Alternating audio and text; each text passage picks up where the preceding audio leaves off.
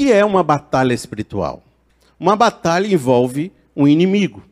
E eu quero trabalhar com vocês primeiro Pedro 5, que diz: Sede sóbrio e vigiem. O diabo, o inimigo de vocês, anda ao redor como leão, rugindo e procurando a quem possa devorar.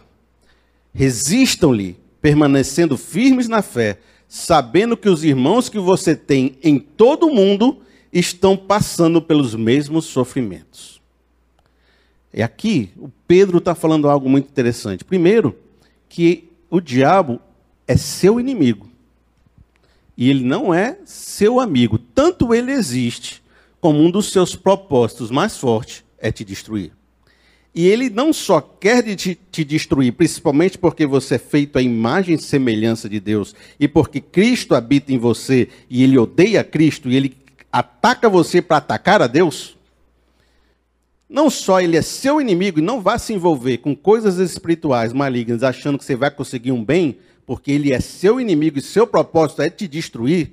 E embora você ache que esteja conseguindo um bem, ele vai te mudar essa sorte, vai te mostrar que ele quer a sua destruição. Por isso, não se envolva com coisas achando que é o bem que você vai conseguir, porque é o mal que você está aproximando de você. O propósito dele é te matar, te destruir e te roubar.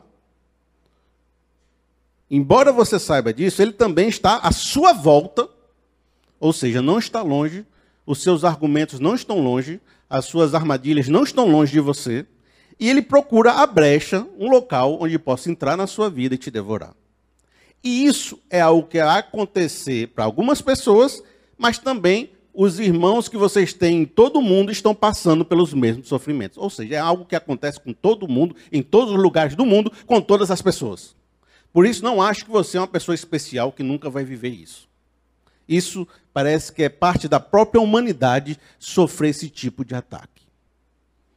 Bom, outra coisa que você vai ver em Efésios 6,12 é: pois a nossa luta não é contra pessoas, mas contra os poderes e autoridades, contra os dominadores desse mundo de trevas, contra as forças espirituais do mal nas regiões celestiais. Por isso, vistam-se de toda a armadura de Deus, para que possam resistir no dia mal e permanecer inabaláveis depois de terem feito tudo. No 16 diz assim: Além disso, usem o escudo da fé, com o qual vocês poderão apagar todas as setas inflamadas do maligno.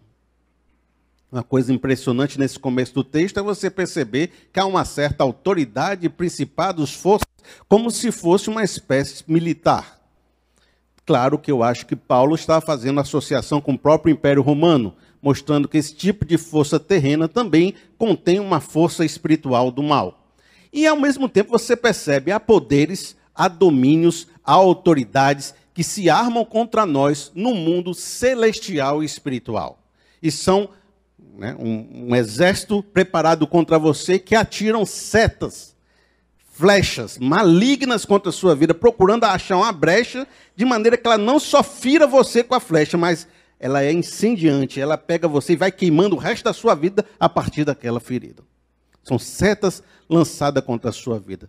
Os dois textos são escritos por dois apóstolos diferentes.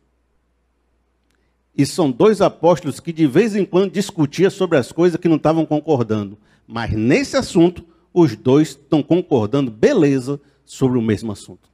E estão dizendo: olha, tem uma entidade espiritual maligna em volta de nós ela é organizada, ela te odeia e ela está procurando como te enfiar uma seta destruidora na sua vida. Misericórdia, né, pastor? Mas eu vou ter que falar a verdade. Tem que dizer o que a Bíblia diz.